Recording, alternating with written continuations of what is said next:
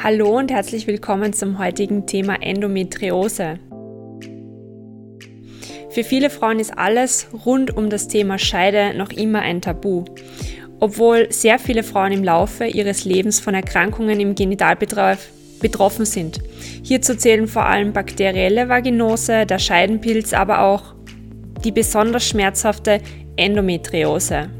Wir haben daher die Gelegenheit genutzt und Professor Dr. Silvia Mexner zum Interview eingeladen. Sie ist seit 2001 an der Klinik für Gynäkologie an der Charité Berlin beschäftigt und Leiterin des Endometriosezentrums. Herzlich willkommen auch von meiner Seite. Mein Name ist Alexandra Raus. Ich bin Pharmazeutin in der medizinischen Beratung hier am Institut Allergosan und ich darf nun die Worte an Frau Professor Dr. Mexner richten. Sie leisten beeindruckende Arbeit im Bereich der Endometriose und leiten viele Forschungsprojekte und klinische Studien dazu. Leider wird Endometriose heute immer noch unterschätzt, obwohl sie eine der häufigsten Unterleibserkrankungen bei Frauen ist. Können Sie uns sagen, wie eine Betroffene erkennen kann, dass sie an Endometriose leidet? Ja, sehr gern. Erstmal herzlichen Dank für die Einladung zu diesem Interview. Ich freue mich immer über Öffentlichkeitsarbeit, auch äh, an, der, an der Verbreitung vom Wissen über Endometriose beitragen zu dürfen, weil, wie Sie sagen, ich auch äh, denke, dass es eine wirklich wichtige Erkrankung ist, über die mehr gesprochen werden muss. Hm, die Endometriose hat eigentlich zwei große Probleme. Das eine ist, dass es mit Schmerzen verbunden ist in den meisten Fällen und über verschiedene Schmerzphänomene wahrgenommen werden kann. Und das andere ist der leider oft unerfüllte Kinderwunsch, so dass auch dann, wenn äh, auch gerade nicht so viele Schmerzen äh, führend sind, durchaus auch dort äh, eine Endometriose dahinter stecken kann. Äh, bezüglich der Schmerzen ist es im Grunde genommen relativ einfach, weil wir äh, Endometriose definitiv mit sehr, sehr schweren Regelschmerzen meistens verbunden ist. Mhm. Mm, da nun aber 80 Prozent aller jungen Frauen Regelschmerzen angeben, nicht aber 80 Prozent äh, aller Frauen auch nun Endometriose hat, gilt es da nun herauszubekommen, was ist denn ein wirklich schwerer Regelschmerz? Und das ist, glaube ich, oft das Problem, dass das von der Umwelt, von der Gesellschaft, von Eltern, Lehrern, aber auch von Gynäkologen nicht so wahr oder nicht richtig äh, eingeordnet werden mhm. kann. Äh, und das führt dann oft dazu, dass viele Frauen, die unter sehr schweren Regelschmerzen leiden, äh, dann irgendwann denken, ja, das ist halt so, das ist normal. Und wie Sie schon sagen, es wird oft auch nicht richtig darüber gesprochen. Aber es ist nicht, natürlich nicht normal, wenn man bei Regelschmerzen im Bett liegen muss, mhm. äh, mehr als eine Schmerztablette nehmen muss, ohne äh, da eine Besserung zu haben.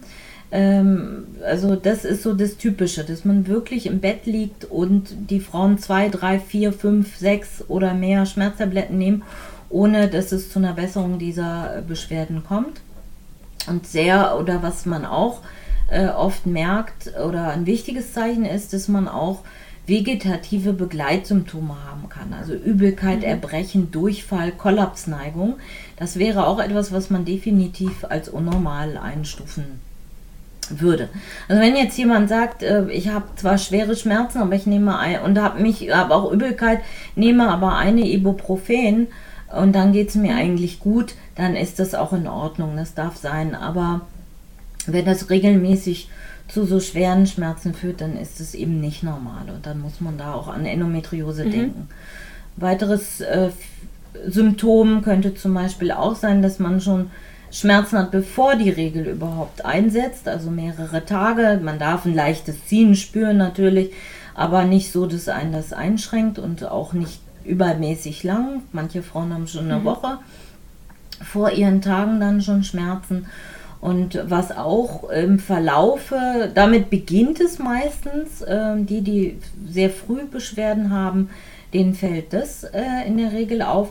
Aber im Laufe der Zeit kann es auch zu Schmerzen beim Wasserlassen, Stuhlgang auch äh, zyklisch, also auch während dieser Regelblutung kommen oder auch Schmerzen beim Geschlechtsverkehr. Und äh, können Sie uns sagen, das wären so die typischen Schmerzen. Mm, und können Sie uns sagen, wie die Endometriose entsteht, beziehungsweise ähm, kann man auch das Auftreten von einer Endometriose verhindern?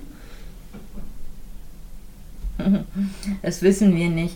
Aber wir gehen im Moment davon aus, dass die Erkrankung in der Gebärmutter mhm. entsteht. Das wissen oder da, da deuten mehr und mehr Daten darauf hin. Dass der eine Punkt ist, dass ich denke, 80 bis 90 Prozent aller Frauen ihre Beschwerden auch von Anfang an oder relativ schnell haben. Gerade diese schweren Regelschmerzen. Nur fehlen uns die Daten, weil das eben nicht richtig gut ähm, aufge dokumentiert wird, ähm, ne, weil viele, aber wenn man die Frauen, die ja im Moment zehn Jahre später ihre erst ihre Diagnose erhalten, fragt, dann sagen die allermeisten ja war schon immer schrecklich, aber war ja normal, so ne. Deswegen es wird dann nicht gut äh, dokumentiert, weil es als nicht als normal wahrgenommen wurde mhm. von allen.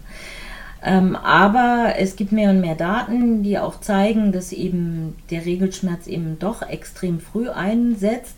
Dass wir auch wissen, dass die Gebärmutter ja starke Krämpfe macht. Die ist ja ein Muskelorgan mhm. und äh, die macht starke Krämpfe, Bewegungsabläufe durch. Und wir gehen im Moment davon aus, dass in der Gewebeschicht zwischen Gebärmutter Schleimhaut und Muskulatur, die direkt aneinander grenzt, aufgrund der starken Bewegungsabläufe in der Gebärmutter dann dort eine Art Mikrotraumatisierung stattfindet von Gewebe, also richtig so ein bisschen Reibung und ähm, dann auch äh, Stammzellen hochreguliert werden, aktiviert werden, weil das ja auch repariert werden soll.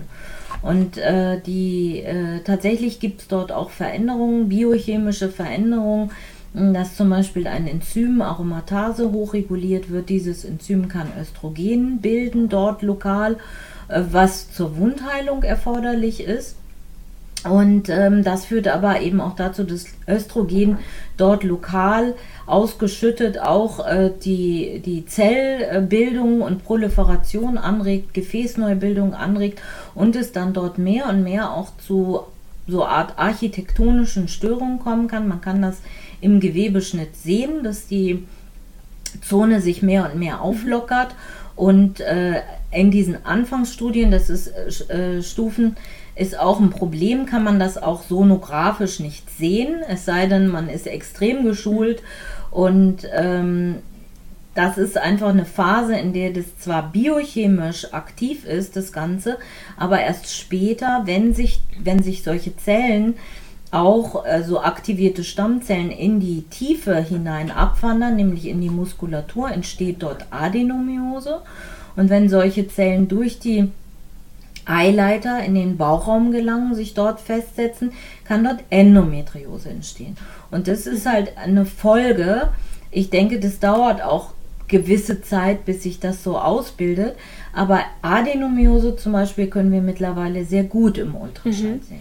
Und äh, gibt es neben der hormonellen Therapie auch noch weitere Möglichkeiten der Behandlung von der Endometriose? Die Endometriose ist erstmal eine hormonell abhängige mhm. Erkrankung, eine östrogenabhängige Erkrankung, die eben dann, wenn eine Frau ihren natürlichen Zyklus unterläuft, haben wir eben auch sehr hohe Östrogenspiegel.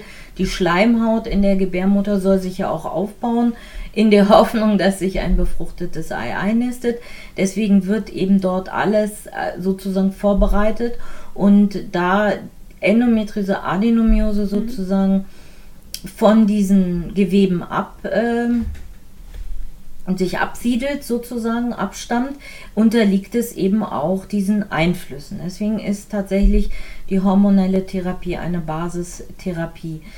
Wir haben natürlich, wenn das nicht äh, greift oder auch äh, zu, äh, es gibt ja auch Formen von Endometriose, die in die Gebärmutter, ähm, Entschuldigung, in die Darmwand oder Darmwand einwächst ähm, oder auch Zysten äh, durchaus an Eierstöcken verursacht, dann muss man äh, eben auch natürlich Operationen durchführen, um das Gewebe zu entfernen. Und äh, das sind so die, die Säulen der Endometriose-Therapie. Aber darüber hinaus ist es eben ganz, ganz wichtig, weil, äh, wie gesagt, das eine chronische Schmerzerkrankung ist, äh, die dann auch mit äh, Veränderungen, äh, zunehmenden Schmerzen einhergehen kann, weil man sich eben vorstellen muss, dass der Körper, wenn er äh, jeden Monat so extreme Schmerzzustände durchläuft, mhm. für Frauen, die jetzt ihren normalen Zyklus eben haben, dann und es eher im Moment eine Tatsache ist, dass es auch zehn Jahre im Mittel dauert, mhm bis die Diagnose gestellt wird, dann reagiert natürlich der Körper auch irgendwie auf diese Schmerzzustände, denn das ist ja nichts, was der Körper als normal abtut ja. ne? oder sich daran gewöhnt oder irgendeine Programmfunktion hat und sagt, ach, das schon wieder, das kann man ignorieren.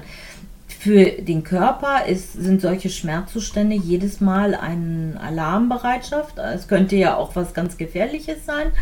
Und ähm, das führt dazu, dass es eben im Rahmen von Schmerzzuständen, die über Jahre ja gehen, auch auf Rückenmarksebene und Gehirnebene zu Veränderungen der Schmerzwahrnehmung mhm. kommt. Und ähm, wir nennen das äh, zentrale Sensitivierung dass eben die äh, Signale, die von außen durch die periphere Sensitivierung, also Endometriose, Läsion selber und Nervenfasern, die machen ja ihre haben äh, ihre biochemischen Reaktionen und leiten dann den Schmerz weiter ins mhm. Rückenmark.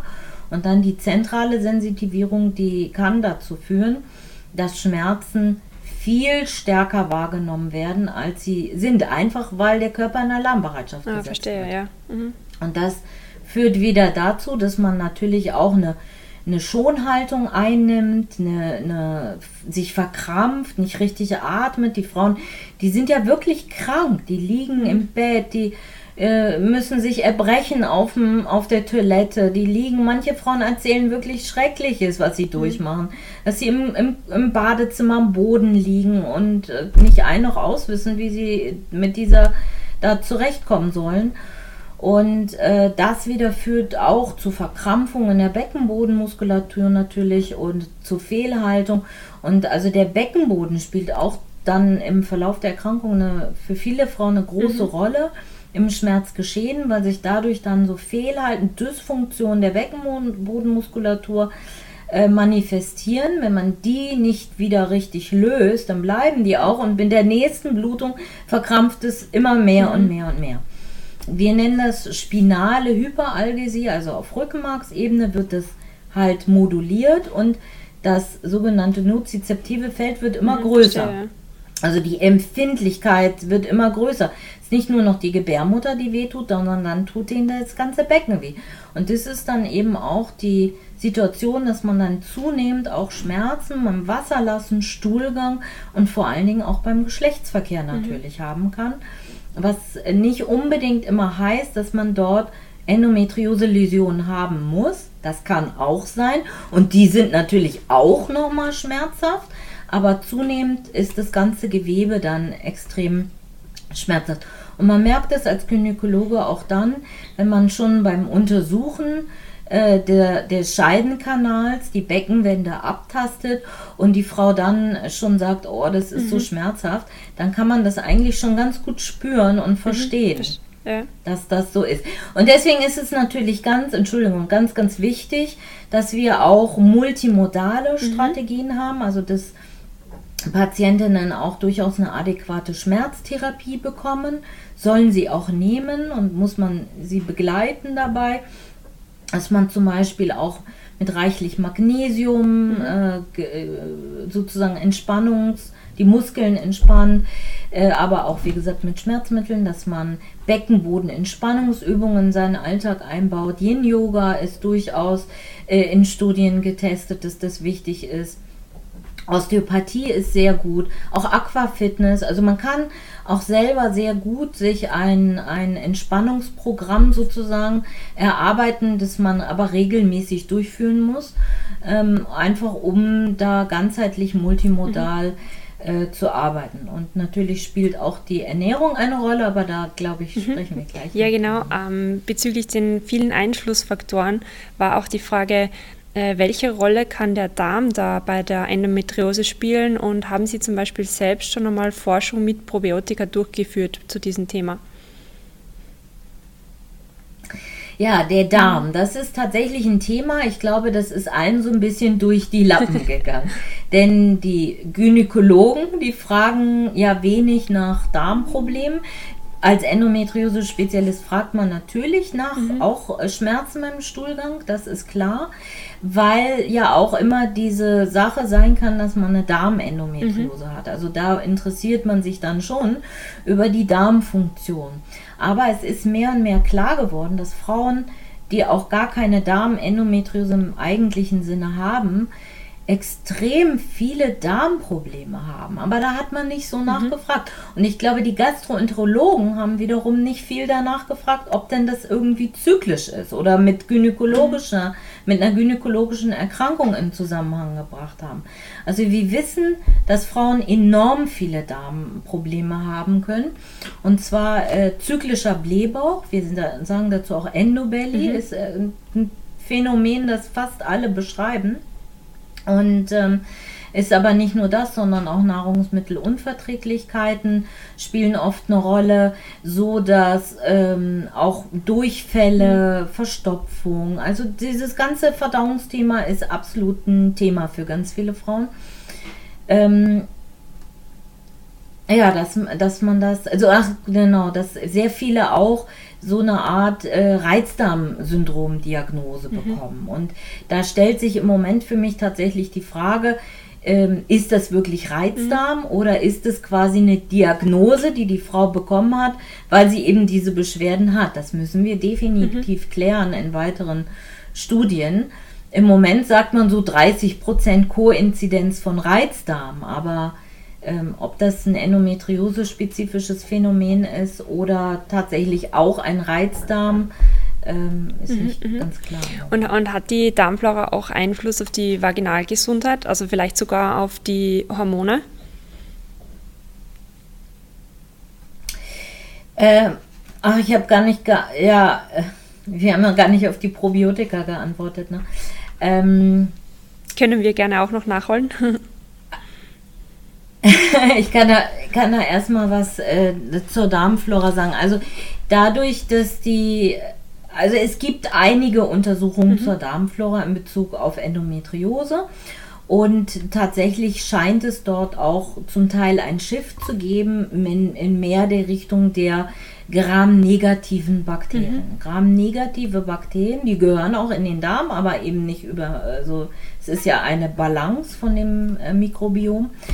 Die äh, haben Oberflächen. Antigene auf ihrer Oberfläche, die nennen sich Lipopolysaccharide mhm. und die wiederum können Rezeptoren aktivieren auf Makrophagen, die dann wiederum die zelluläre Immunabwehr ähm, fördern. Das hört sich jetzt sehr kompliziert ja. an, aber im Endeffekt bedeutet es, dass es eine Art Entzündungsreaktion mhm. triggert. Und Endometriose ist eine chronisch entzündliche Erkrankung, die eh im Bauchraum erhöhte Entzündungsparameter hat. Äh, die gehört auch in Formenkreis der chronisch entzündlichen Erkrankungen, wie zum Beispiel mhm. Rheuma. Auch. Nun ist es aber so, dass sehr viele Frauen, weil sie ja so viele Probleme mit dem Darm haben, sich auch schon von sich aus und weil sie so vieles nicht vertragen, durchaus sehr gesund ernähren. Und durch eine sehr gesunde Ernährung, viele Ballaststoffe, äh, wissen wir auch, dass sich das Mikrobiom natürlich auch besser entwickelt, als wenn man jetzt die ganze Zeit Fastfood, Zucker, Cola ja, genau. ähm, und solche Sachen entwickelt, äh, äh, isst. Ne?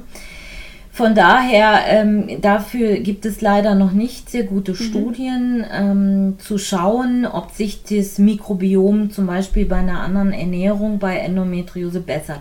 Aber was wir definitiv mhm. wissen, ist, dass Frauen, die sich dann zum Beispiel äh, vegan ernähren, ähm, zuckerfrei und glutenfrei. Also das ist echt eine Herausforderung. Ja, eine deutliche ja, eine deutliche Besserung der Schmerzsymptome oh, dann okay. haben. Also auch der, der nicht nur der Darmbeschwerden, mhm. die manche Frauen, äh, ich hatte letzte Woche eine, das war ganz toll, die hat mir ein richtiges Diagramm mitgebracht, weil die das so äh, eingegeben hat. Und dann hat sie mir gezeigt, schauen Sie mal, so waren meine Schmerzen, bevor ich die Ernährung mhm. umgestellt habe. Und bumm ging es runter, nachdem sie umgestellt hatte. Also das war ganz toll zu sehen. So dass wir hatten im Januar gesagt, sie hatte Beschwerden unter Hormontherapie. Wir müssten eigentlich eine Operation mhm. planen. Mhm. Und wegen Corona haben wir aber gesagt, ist gerade alles ja. schwierig. Probieren Sie es bitte noch mal ganz dolle so. Und jetzt kam sie wieder, hat gesagt, sie braucht jetzt Wahnsinn. keine OP mehr. Es geht Wahnsinn. ihr gut. Das ist wirklich ganz, ganz äh, erstaunlich und ganz, mhm. ganz wichtig. Im Moment wissen wir noch nicht, das ist wie so ein bisschen Gießkannenprinzip, ja, einfach vegan in der Vorstellung, dass natürlich auch ganze so Milchprodukte auch chronische Entzündung mhm. fördern, eben diese Laktoseintoleranz, mhm. die viele haben.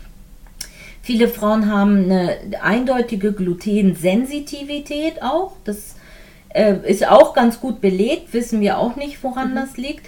Ein anderer Punkt ist neben dem, und Zucker natürlich schlecht fürs ja. Mikrobiom sozusagen. Genau. Ne? Deswegen kann man mal sagen, machen Sie das mal jetzt und dann können Sie ja für sich schauen, was, was geht und, und äh, was sie dann doch vertragen. Zum Beispiel ist es ja mit einer veganen Ernährung auch schwierig mit dem Eisen mm, zum genau, Beispiel. Genau, ja. Das wirklich in ausreichender Menge und die B-Vitamine in ausreichender Menge aufzunehmen.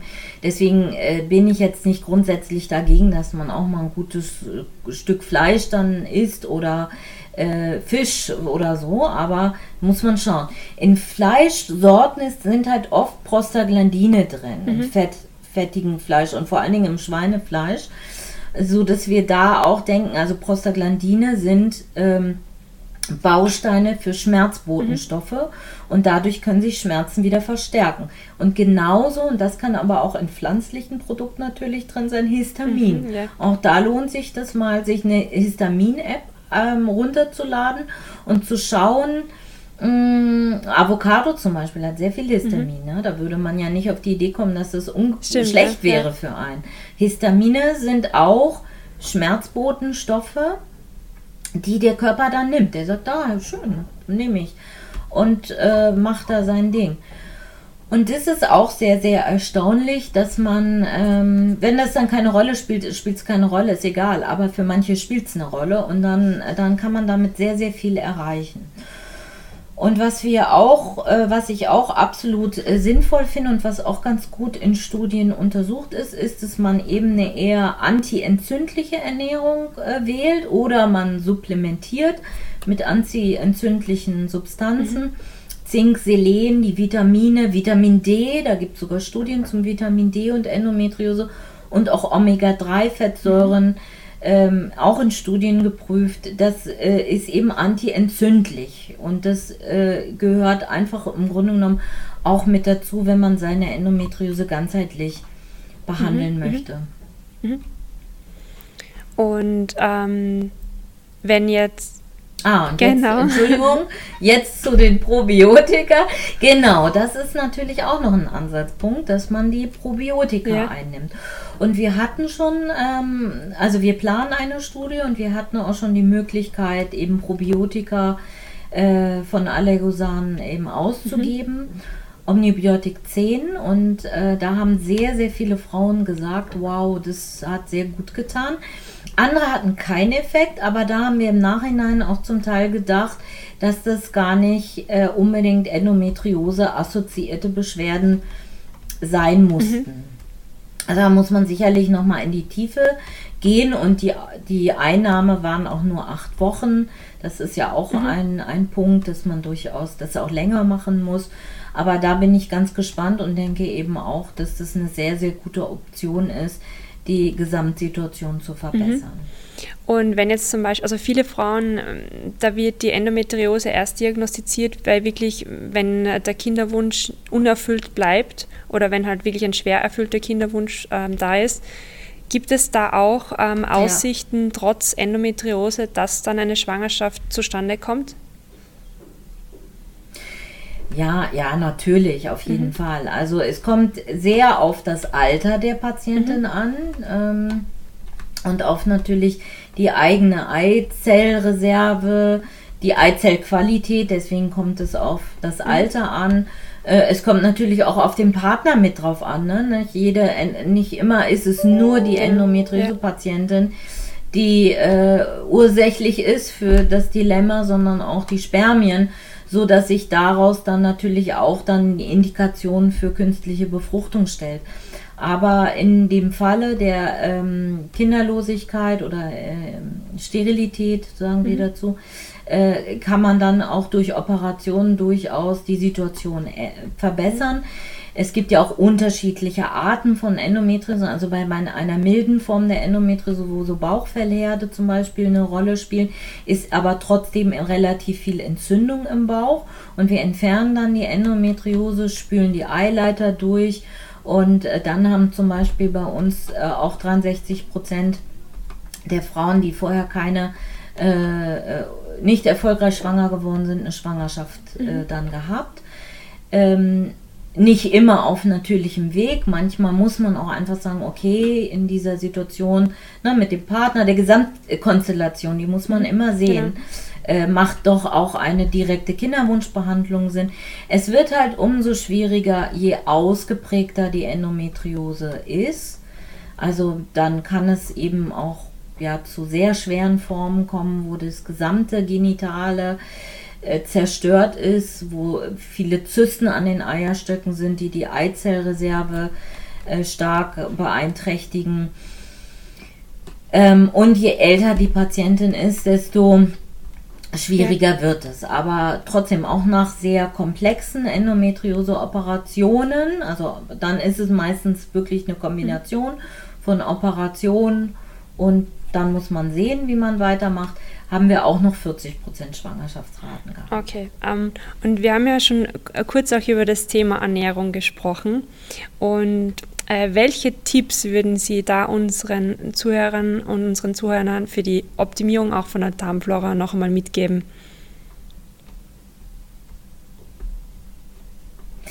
Ja, ich denke, äh, wie gesagt, habe ich, ähm, kann ich nochmal genau. wiederholen. Also vegane mhm. Ernährung ist, ist, denke ich, im Moment äh, eine sinnvolle Sache, sehr ballaststoffreich. Ja. Das ist auch wichtig. Ne? Vegan könnte ja auch sein, ich esse den ganzen Tag Weißbrot.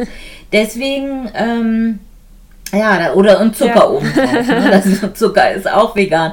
Also wirklich wie äh, äh, nichts, keine Fertigprodukte. Mhm frisch zubereitetes äh, Gemüse, tatsächlich auch wirklich Biogemüse, weil gerade wir auch wissen, was Einfluss nehmen kann auf die Entwicklung auch einer Endometriose sind, ist äh, sozusagen epigenetische Veränderung. Also wir haben eine definitiv bei Endometriose eine genetische Disposition, also häufig auch familiär eine Häufung, Mutter, mhm. Schwestern. Und epigenetisch bedeutet im Grunde genommen, wenn durch Umwelteinflüsse äh, doch auch die Gene verändert werden. Ne, man weiß, die werden methyliert sozusagen und verändern dann, dann werden bestimmte Gene an oder auch ja. abgeschaltet, moduliert, ähm, die so da sind, aber ruhend sind und durch ähm, gerade Pestizide zum Beispiel äh, ist es äh, durchaus ein Risiko, das wissen mhm. wir. Also da sollte man drauf achten. Genauso beim im Fleisch ist äh, in dieser hochgezüchteten äh, Fleischproduktion sozusagen wird auch viel mit Medikamenten gearbeitet. Ja. Würde ich absolut drauf verzichten. Ähm, wir, wir haben dazu zu wenig Daten, aber es ist eigentlich logisch.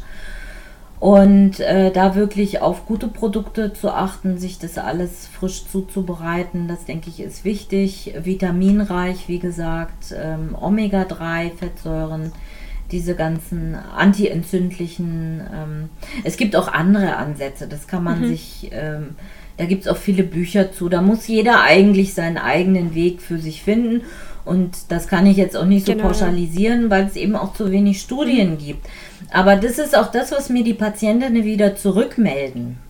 Und das ist halt etwas, was man so erstmal einfach vermitteln genau, kann. Ja. Ja. Haben sie keinen Spaß mehr beim Essen? Nein, das ist ja, ist ja nicht richtig, sondern äh, ähm, achten Sie mal auf diese Dinge und schauen Sie, ob die gut für Sie sind. Und dann ist es doch erstaunlich. Und auch manche Frauen sagen, Mensch, da habe ich ein halbes Jahr durchgehalten, das ging mir total gut und dann bin ich wieder eingeknickt. Also ich selber habe auch mal das probiert, vegane mhm. Ernährung. Und es ist, und, und ich habe Diabetes, also das, da ist man die ganze Zeit beschäftigt, muss alles mitbringen in die Klinik. Da kann man nicht mal einfach an den Kiosk mhm. gehen und sich da irgendwas ja. holen. Äh, das geht dann alles nicht und da muss man echt durchhalten. Ja, das, das, das, das stimmt, ja, auf jeden Fall.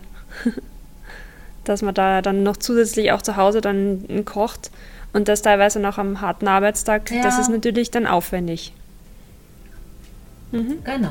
Aber dann bedanke ich mich sehr herzlich für Ihre Zeit und für die Beantwortung für die, also von den Fragen. Wirklich recht herzlichen Dank. Ist ein sehr, sehr spannendes Thema, was viele von uns natürlich betrifft. Dankeschön. Sehr gerne.